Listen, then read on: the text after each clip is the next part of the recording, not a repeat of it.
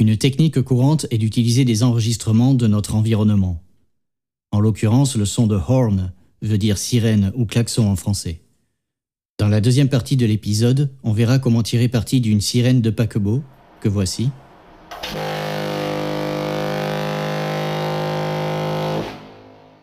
Pour arriver à ceci.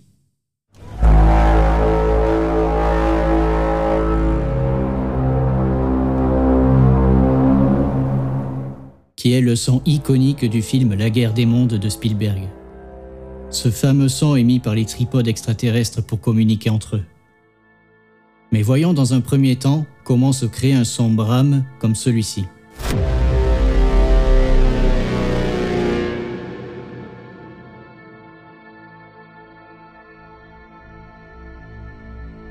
Vous écoutez Art Sonore, le podcast du sound designer. Je suis Martin Dornick, créateur de artsonore.com, le site d'information en création audio numérique et production musicale. Vous pouvez notamment y trouver des articles de fond et télécharger gratuitement le livre numérique sur des techniques et astuces de production et de mixage. Allez, sans plus attendre, j'espère que vos oreilles sont bien reposées et ouvrez-les bien pour ce nouvel épisode. C'est parti. Art Sonore, le podcast.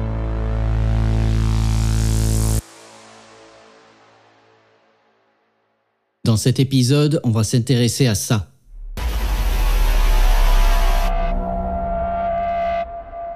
Ou encore...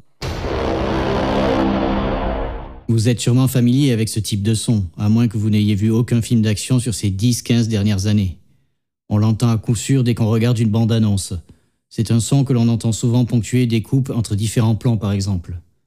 Là en l'occurrence c'était un extrait des films Inception ou encore World War Z. Un fendure noir Un cut Le titre En gros, quoi qu'il se passe dans un trailer, il faut que ça... Sinon, il ne se passe rien. On appelle donc ce son le bram. Et eh oui, c'est original, je sais. Ou bois, ou boang, appelez-le comme vous voulez. Le truc, c'est que si on commence à mettre des brams dès le début d'un trailer, tout le restant n'aura aucun impact s'il n'est pas bramé aussi. Et donc c'est le piège infernal. Le son que j'ai utilisé ici s'appelle Foghorn, ou corne de brume en français, qui est reprise à juste titre sous le nom Inception Foghorn, disponible sur le site freesound.org.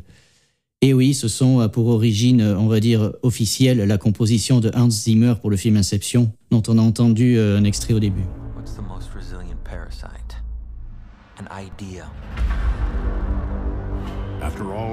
Et depuis, ce procédé est utilisé à toutes les sauces 9 fois sur 10 pour rythmer les trailers de films hollywoodiens. C'est devenu l'empreinte sonore pour tous ces films d'action, de science-fiction ou d'horreur des années 2010 à aujourd'hui. Des films et des jeux vidéo aussi. Tant et si bien que Hans Zimmer lui-même se sent mal à chaque fois qu'il l'entend. Un peu comme l'autotune dans la musique pop. Dès qu'une tendance sonore marche bien, tout le monde se met à la reprendre partout, pour le pire ou le meilleur. Mais pour en revenir au son Bram, s'il est tant utilisé, c'est qu'il faut bien avouer que ça fonctionne bien. Et pour cause, c'est un gros son de cuivre inquiétant qui vous indique que le danger et peut-être l'excitation se situent juste au coin de la rue. Ce son qui ponctue l'action à l'écran est spécialement conçu pour attirer votre attention et vous donner envie de voir le reste du film. On entend cette note s'écraser platement dans nos oreilles, elle nous questionne, nous effraie, pour finalement nous laisser en suspens et nous donner envie d'en regarder plus ou entendre plus. Et pour un teaser, une bande-annonce, c'est plutôt cohérent. La science-fiction ou l'horreur est bien entendu la cible privilégiée de ce son tout à fait adéquat pour poser une ambiance mystérieuse ou inquiétante. Alors l'objectif de cet épisode est de vous montrer la recette de sound design pour le reproduire à son propre compte. Cela a le mérite de revoir diverses techniques de sound design couramment utilisées pour obtenir une sonorité qui a fait ses preuves, tout en restant originale et unique. Voyons voir ça tout de suite. La recette est en fait relativement simple. Elle combine des techniques de ce qu'on appelle le layering, à savoir plusieurs couches de sons légèrement différents pour former un ensemble cohérent, le tout associé à une bonne dose de saturation et de réverb. Le résultat final va aussi et surtout dépendre du choix que l'on fait pour le son à la source. On verra qu'on part souvent d'un enregistrement ou d'un audio samplé d'un instrument réel, ici des sons de cuivre. Une technique courante est d'utiliser des enregistrements de notre environnement. En l'occurrence, le son de horn veut dire sirène ou klaxon en français. Dans la deuxième partie de l'épisode, on verra comment tirer parti d'une sirène de paquebot, que voici.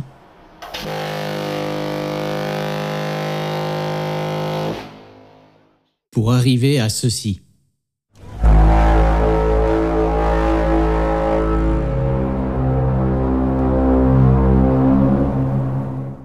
Le son iconique du film La guerre des mondes de Spielberg. Ce fameux son émis par les tripodes extraterrestres pour communiquer entre eux. Mais voyons dans un premier temps comment se crée un son Bram comme celui-ci.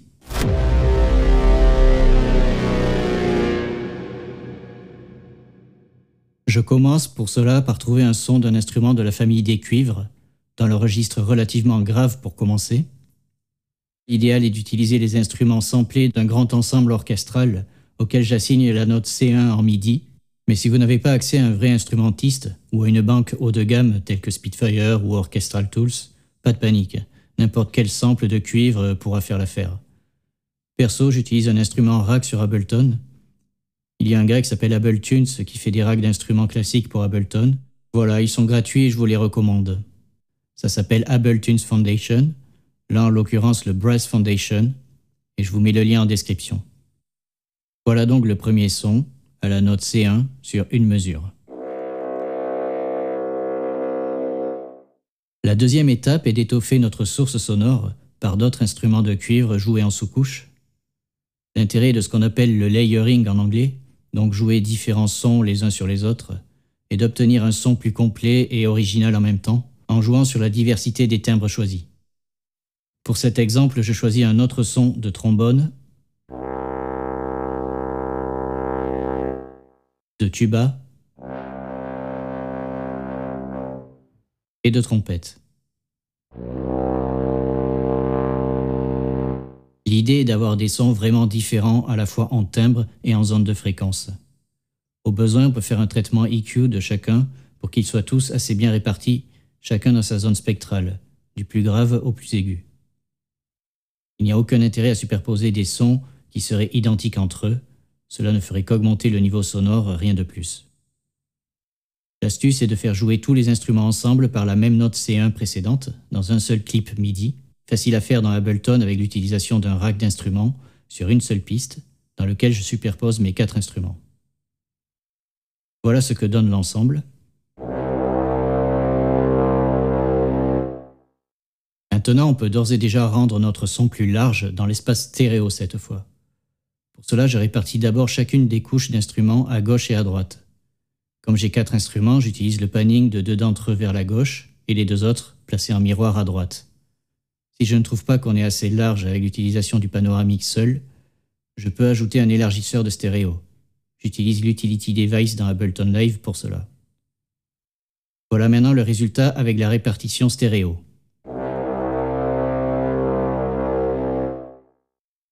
Une autre manière de tirer parti du layering est d'ajouter des notes MIDI espacées d'un octave, afin de bien répartir le son sur toute sa tessiture. Comme j'ai commencé avec la note C1, je rajoute une note à C0 et à C2 par exemple. Voilà la note C2.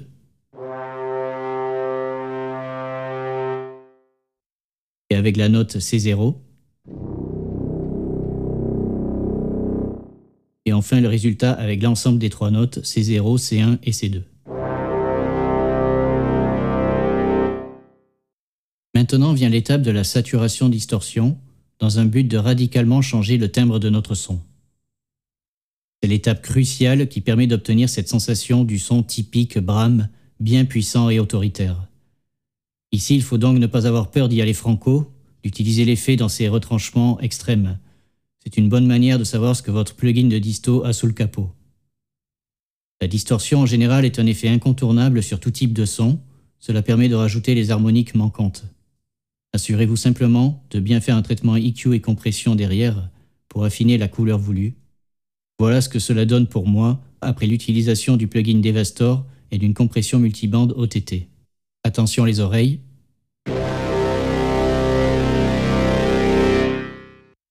On sent que le brame se forme. L'autre effet incontournable au son final est la réverbe. La réverbe est évidente sur tout effet cinématique, des hits, des booms, pour augmenter et grossir l'effet d'impact. J'applique donc sur le groupe une réverbe longue et avec un dosage assez élevé. Voilà ce que ça donne.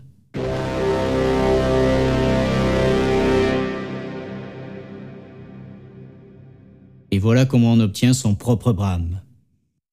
Enfin, pour peaufiner le tout, en option, on peut faire un effet de variation de pitch pour créer du mouvement. Pour cela, je trace une automation sur le pitch pour qu'il varie sur la dernière partie.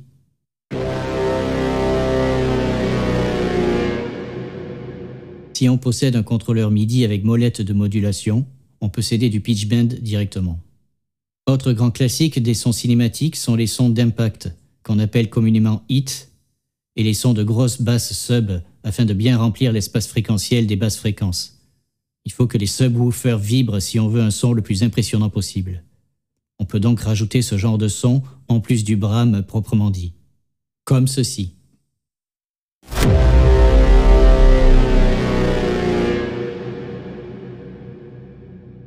Cela rajoute de l'impact à la transitoire de départ du son, ainsi que du coffre dans le bas du spectre. Enfin, un traitement léger de compression sur l'ensemble des éléments permettra de lier le tout de manière uniforme. C'est ce qu'on appelle communément l'effet glue, pour lier, gluer le son.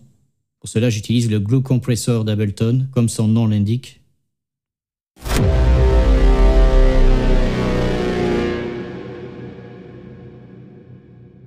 Je vous rappelle, on était parti de ça. Pour arriver à ça.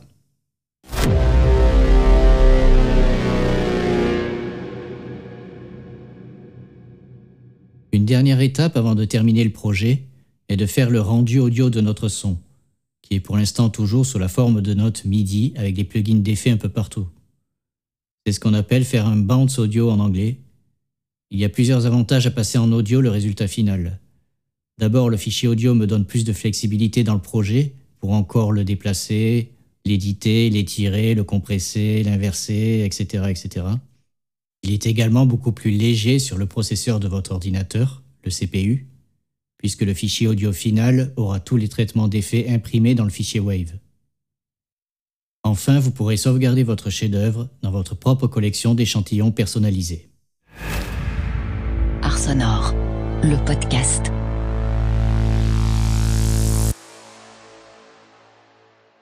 Comme je l'ai dit précédemment, on va s'intéresser maintenant à ce son-là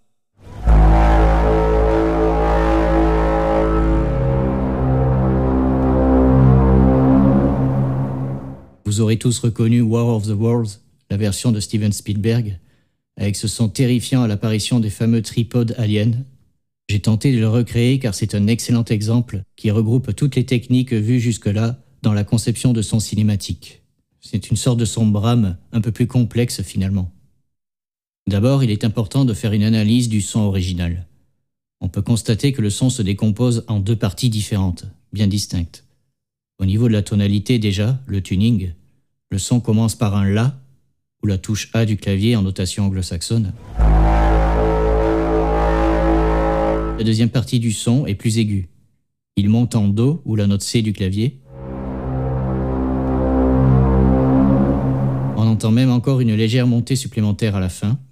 Ensuite, au niveau du timbre, bien sûr, la première partie est beaucoup plus brute et puissante, avec des sub-basses. La deuxième partie répond à la première par ce changement de tonalité, mais également un son plus réverbéré et distant. Maintenant, au niveau des sons bruts à utiliser à la source, je le rappelle, le grand classique est de trouver une base de son réel de notre environnement quotidien, plutôt que de créer tout de manière 100% synthétique. Avec un peu de recherche, on apprend que le son final a été obtenu à partir de l'enregistrement d'une sirène de bateau, mélangée à quelques sons de DJ Ridou. Pour le bateau, il s'agit en fait du Queen Mary, un paquebot transatlantique des années 30 reconverti aujourd'hui en hôtel-musée et amarré de manière permanente à Long Beach, en Californie. Pour la petite histoire, l'avertisseur sonore du bateau retentit tous les jours à 6 heures de l'après-midi. Alors je ne suis pas allé moi-même l'enregistrer sur place, malheureusement. Je me suis contenté de reprendre le son d'une vidéo YouTube, mais ça fera bien le taf d'un autre exemple. Alors pour le bien de vos oreilles, je mets pas le son trop fort, mais paraît-il que sur place, le son est vraiment impressionnant. Voici donc le son en question.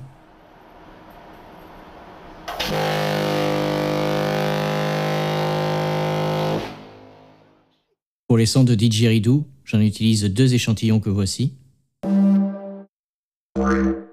Enfin, j'utiliserai ce son de hang drum pour rajouter l'effet d'impact léger au début du son. Le seul son synthétique que j'utiliserai finalement est le son de sub pour ajouter du coffre dans les basses fréquences. Voilà pour nos sons sources à disposition. Maintenant, il va y avoir du boulot de transformation pour retrouver notre fameux son d'alien. Les deux parties de notre son final sont en fait un mélange du son de bateau et de didgeridoo superposés ensemble. Attachons-nous d'abord à la première partie. Je commence avec le son du bateau. Pour mettre l'échantillon à la bonne longueur, j'applique la technique du time stretch. Ici un stretching inversé pour raccourcir l'échantillon. Pour cela, j'utilise le mode warp dans Ableton en mode repitch, ce qui garde le comportement naturel du pitch qui varie avec le changement de longueur. Comme je rétrécis légèrement la longueur, le son est maintenant plus aigu. Après la longueur, il faut bien régler le pitch à la note La. On peut le faire à l'oreille et régler la transposition de l'échantillon, mais j'utilise aussi le tuner pour m'assurer d'être à la bonne tonalité. Il faut donc baisser le pitch de deux demi-tons. J'effectue ensuite un traitement EQ qui met plus en avant les bas médiums et atténue les aigus du son. Je finis d'atténuer les aigus et donne sa couleur finale avec un filtre low pass et un peu de drive. Enfin, un chorus donne plus d'ampleur et de vibration. À présent, j'utilise cet échantillon de didgeridoo. Je le rétrécis légèrement et je pitch à moins 22 demi-tons. Donc là, c'est vraiment radical. Pour ensuite le stretcher de manière assez importante. Il est important dans ce cas de bien choisir l'algorithme de time stretch pour obtenir le son voulu. Et voilà enfin, après traitement EQ, compression et limiteur. À ce stade, je superpose les deux sons édités et traités des deux échantillons d'origine que sont la sirène de bateau et le didgeridoo pour obtenir le son complet. Pour ajouter un léger impact à l'amorce du son, je rappelle que j'utilise ce sample et après un traitement d'une diminution de pitch à l'octave, à low pass, de la reverb et compression glue, donne cela. Les fréquences sub sont apportées par le seul son synthétique que je crée avec l'instrument Operator d'Ableton. C'est une simple note A0 que je fais monter en pitch bend à C0 dans la deuxième partie.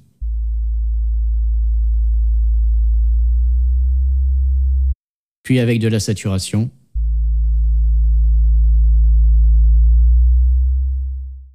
Écoutons maintenant l'ensemble à ce stade.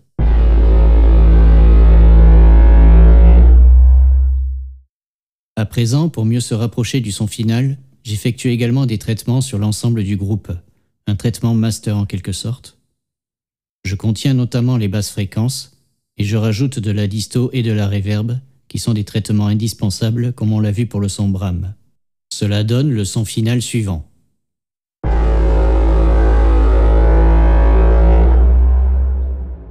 Passons maintenant à la deuxième partie de notre tripode sonore final. Je désactive le process sur le master pour repartir des sons bruts. Je reprends pour cela le son du bateau, mais que je vais éditer et traiter bien différemment par rapport à la première partie. Je monte le pitch de 4 demi-tons pour mettre la note Do Après un EQ et un filtre passe-bas drastique, je retire les hautes fréquences et mets plus en valeur le côté sourd du son dans les bas médiums.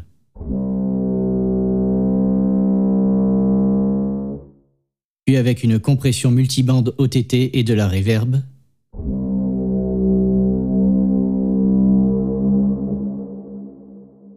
traitement au limiteur final donne ceci.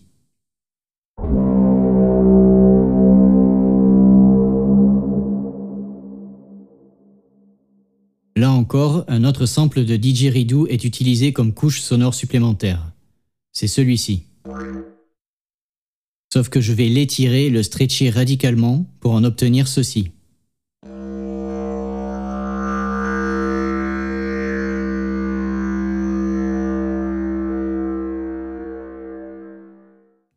J'obtiens la variation de pitch finale en détunant le son d'un demi-ton vers la fin.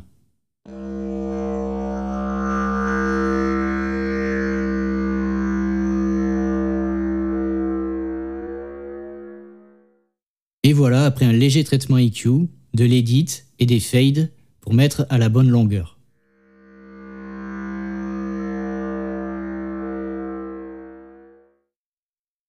Donner ce côté granuleux et sale que l'on entend en fond sonore, j'applique l'effet érosion d'Ableton.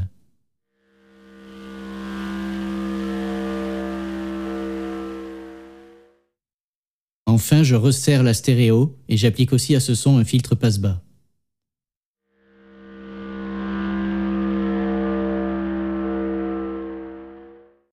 Si vous avez bien suivi, voilà maintenant les deux sons superposés, du bateau et du didgeridoo, de la version deuxième partie du son tripode final.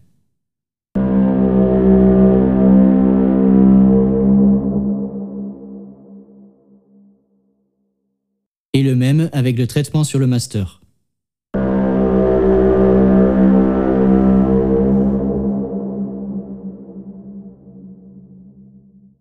Ouf, nous voilà arrivés au bout de notre sound design.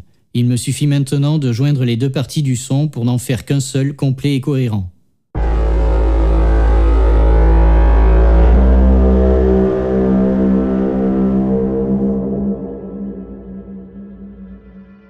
Je peux faire finalement un rendu audio et comparer avec l'original.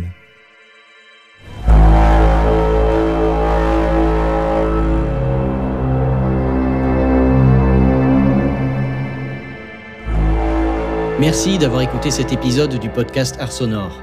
J'espère qu'il vous a été bien utile et si c'est le cas, une review ou un avis en commentaire sur votre plateforme de podcast serait grandement apprécié. N'hésitez pas non plus à me dire quel sujet vous voudriez qu'on aborde au prochain épisode. En attendant, abonnez-vous pour être tenu au courant de la suite. Pour plus d'informations au sujet de l'épisode, des sources citées ou encore du livre numérique à télécharger, rendez-vous sur arsonore.com. Le lien est en description. Je vous dis à très bientôt pour le prochain épisode.